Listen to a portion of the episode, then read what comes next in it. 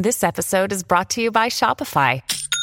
Forget the frustration of picking commerce platforms when you switch your business to Shopify, the global commerce platform that supercharges your selling wherever you sell. With Shopify, you'll harness the same intuitive features, trusted apps, and powerful analytics used by the world's leading brands. Sign up today for your $1 per month trial period at shopify.com slash tech, all lowercase. That's shopify.com slash tech.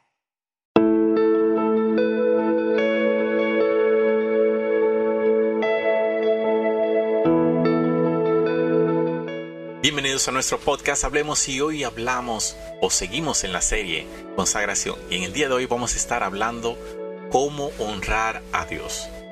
Eh, chicos, ¿Cómo honrar a Dios ¿cómo con honrar? nuestras finanzas? Ah, ¿cómo podemos honrar a Dios con nuestras finanzas?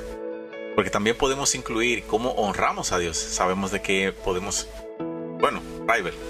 Y recordando que en el tema pasado explicamos un poco de cómo oh, podemos honrar a Dios en el tema de honra. Si no lo has escuchado, por favor, puedes ir al capítulo anterior y allí los chicos te explican bien de qué manera podemos honrar a Dios.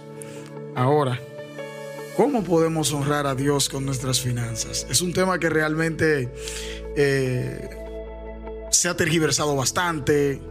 Eh, el evangelio de la prosperidad, esa herejía tan grande que, y dañina que ha hecho mucho, bastante daño al pueblo de Dios, se ha tergiversado mucho este tema de cómo podemos honrar a Dios con nuestras finanzas. Pero si nos vamos a la Biblia, vemos cómo, de- cómo desde el principio eh, Caín y Abel honraron a Dios con sus, digamos, ingresos en ese momento. Quizás, aunque el ingreso no era prácticamente de dinero, no era un ingreso eh, monetario con una moneda, dólares, pesos, euros, pero sí era el fruto de su trabajo, ya sea el fruto de su trabajo en eh, la, pesca, el fruto de su trabajo en la ganadería, eh, en el cultivo. Entonces, ellos ofrendaban al Señor en gratitud a todo lo que el Señor había hecho con ellos. Entonces, esa es una manera de tú agradar a Dios con tus finanzas. Amén. Y yo creo que, eh, ¿qué te digo? El, ser humano tiende a ser eh, muy egoísta, lamentablemente, mis hermanos. Y cada vez que se habla del bolsillo, todo el mundo comienza a sudar y, comienza, y comienza a temblar. Posiblemente porque eh, la verdad es que cada uno de nosotros tiene responsabilidades que cumplir y uno siempre quiere sentir esa seguridad de que todas su- todos sus gastos es- están cubiertos, todas sus responsabilidades están cubiertas. Pero nosotros tenemos que pedir al Señor que, que nos ayude a verdaderamente a, a- a- a poder confiar en Él, saber de que nuestra dependencia viene del Señor, ¿verdad? Así es. Y no de nuestro trabajo y no de nuestra fuerza, porque nosotros necesitamos la vida para hacer todo. Para poder trabajar y ganar dinero necesitamos eh, la vida y eso nos la da el Señor.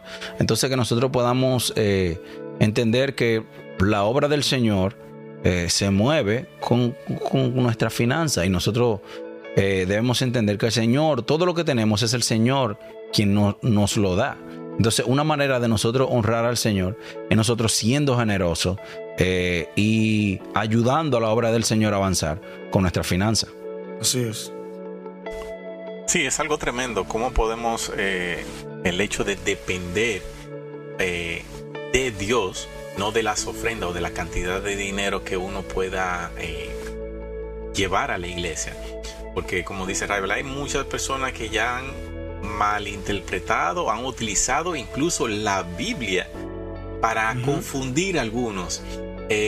Inclusive vemos de sin número de personas que hoy en día eh, se han apartado incluso de los caminos del Señor porque en la iglesia lo han engañado. Pero eso suele pasar cuando no tenemos el conocimiento necesario y suficiente. Y por eso queremos en el día de hoy tratar este tema para que por tu propia cuenta, eh, a través del Espíritu Santo, sea revelado y sea entendido de que nosotros no dependemos de una moneda o de una cantidad de dinero para que nuestras necesidades sean suplidas. Porque a pesar de cuando nosotros no teníamos amor, Dios nos amó. Así es. Cuando nosotros no teníamos perdón, Él nos perdonó. Y ahora, ¿cómo nosotros en realidad teniendo el amor de Dios, la paz de Dios en nosotros, cómo nosotros no vamos a venir con gratitud y llevar esas ofrendas? No dependiendo de que Dios a través de lo que llevemos vamos a recibir para atrás. No, no, no, no. Exacto. Es lo maravilloso del Señor que Él nos puede, eh, nos suple aún cuando nosotros no ofrendamos ni diezmamos. Chicos. Así es. Claro. Sí. Y yo, algo que puedo eh, comentar eh, es cuando yo pienso en el amor del Señor, nosotros, la palabra nos dice de que nosotros lo amamos porque nos amamos primero. Entonces, si nosotros aplicamos ese mismo concepto, nosotros damos porque Él nos dio primero.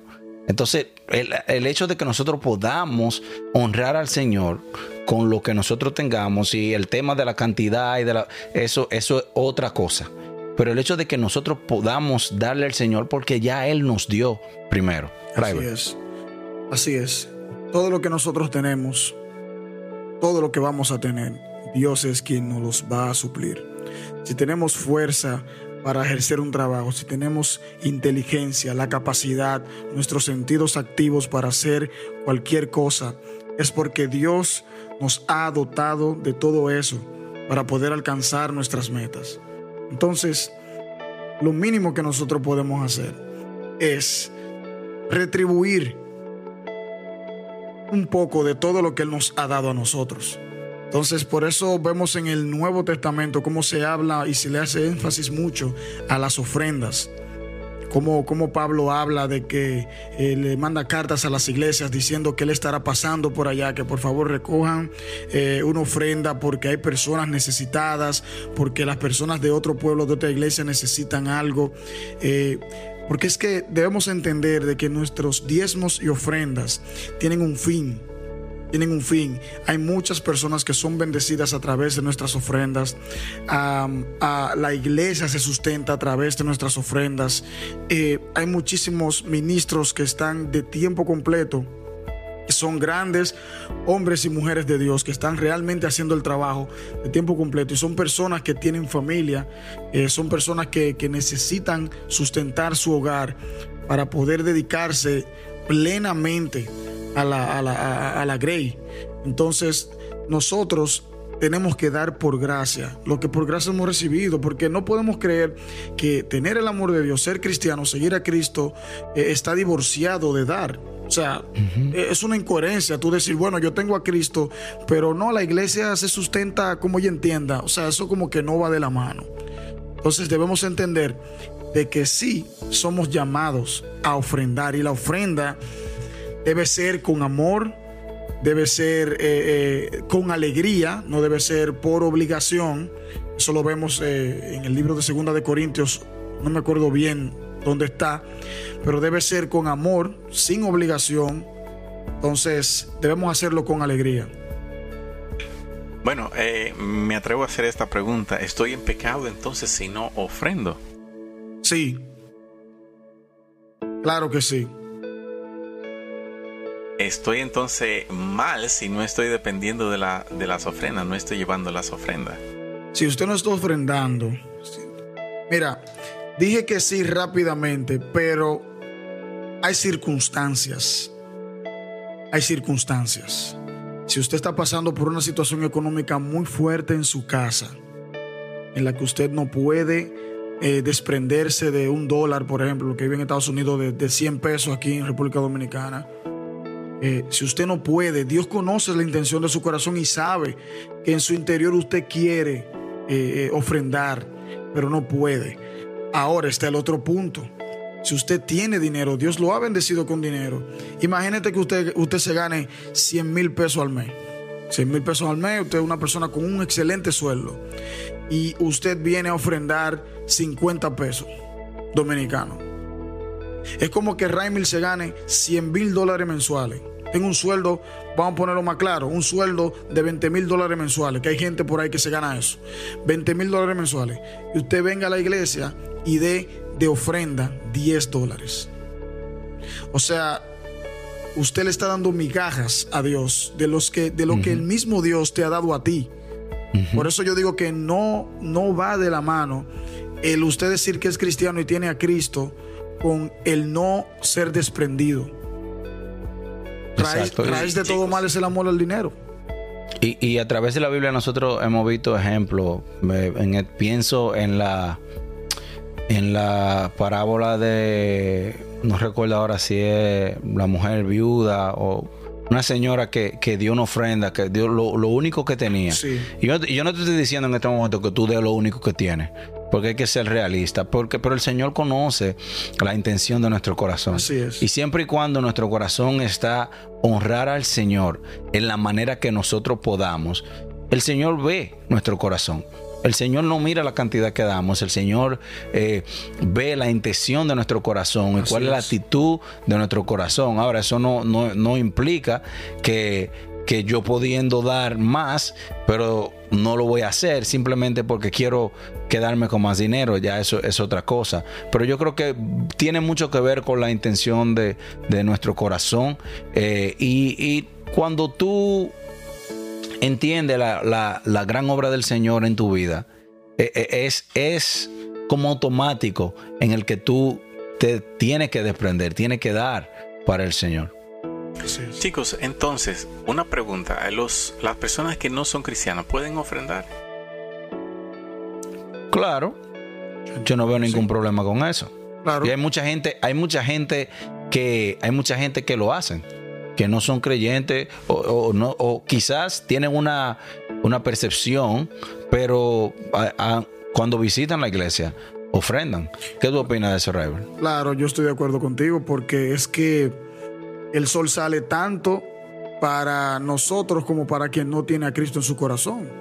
Exactamente. Entonces, es que el, el amor y la misericordia de Dios es tan grande, Señor, es que debemos entender de que su amor trasciende muchísimas cosas. Eh, no discutimos el tema de la salvación porque es otra cosa distinta, pero en cuanto al sustento, o sea, el Señor tiene misericordia de una persona que no lo sigue, que no lo sirve, que, que no le sirve eh, a Cristo. Él todavía su amor y su misericordia se le extiende a esas personas. Entonces, muchas veces esas personas que no son cristianas, no practican la fe ni la confiesan, ellos, porque les fue bien en un negocio, piensan y dicen, wow, mira, Dios, qué bueno es Dios, déjame pasar a esta iglesia de- del hermano tal o a la iglesia de, de donde se congrega mi mamá para yo depositar una ofrenda de gratitud por lo que Dios ha hecho. Yo entiendo que sí, claro que sí, la ofrenda no, no tiene un problema, no hay problema con eso.